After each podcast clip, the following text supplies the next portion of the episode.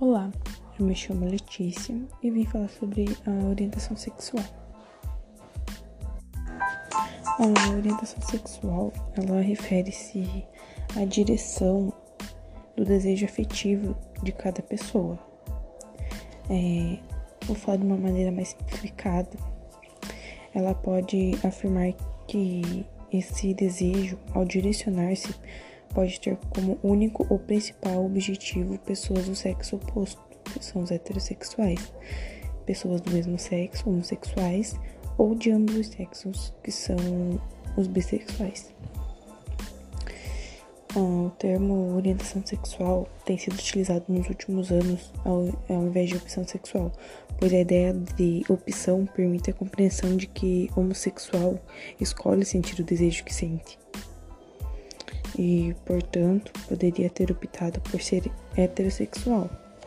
Se fosse uma questão de opção, os heterossexuais também poderiam escolher sentir desejo por pessoas do mesmo sexo, o que pode ou não acontecer, né? E, portanto, o correto dizer e utilizar é orientação sexual, que a pessoa vai escolhe ser o que é, vai se identificando com o tempo, né? É... é importante lembrar também que a gente não nasce com orientação sexual, tipo, definida, pronta ou acabada.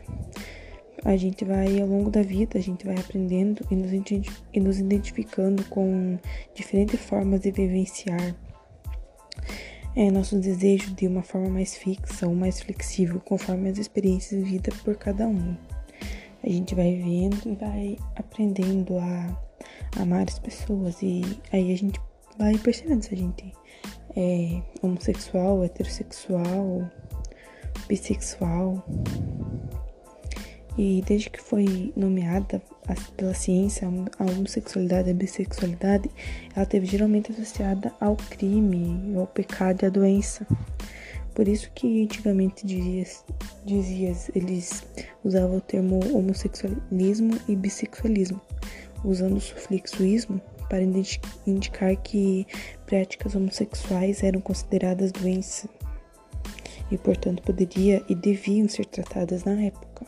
Eles consideravam isso uma doença e achavam que todo mundo que fosse é, homossexual bissexual deveria ser tratado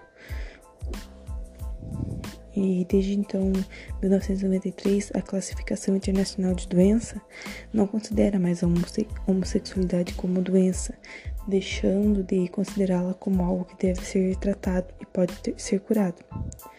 Desde 1999, o Conselho Federal da Psicologia, por meio da Resolução 01-99, proibiu que os psicólogos é, submetessem pessoas a terapias curativas para consertá-las de homossexu homossexualidade. Eles achavam que se fosse no psicólogo a pessoa ia deixar de gostar da outra.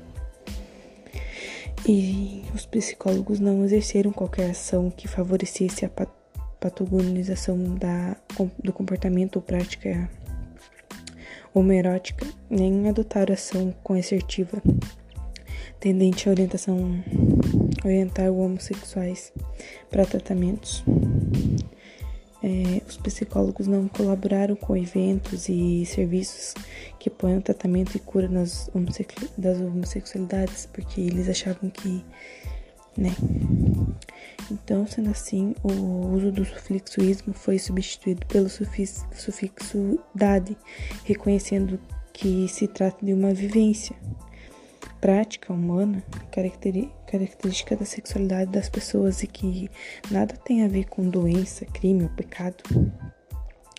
Então, dessa forma, podemos entender a homossexualidade como uma atração afetiva e sexual por pessoa do mesmo sexo. E da mesma forma que heterossexual é atração pela pessoa do sexo oposto. Não tem explicação científica universal. É, a homossexualidade também não tem cada não tem.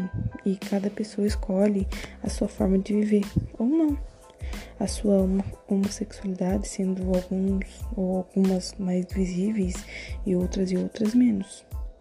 E cada um escolhe ser feliz do jeito que acha certo. Cada um vive do jeito que acha certo.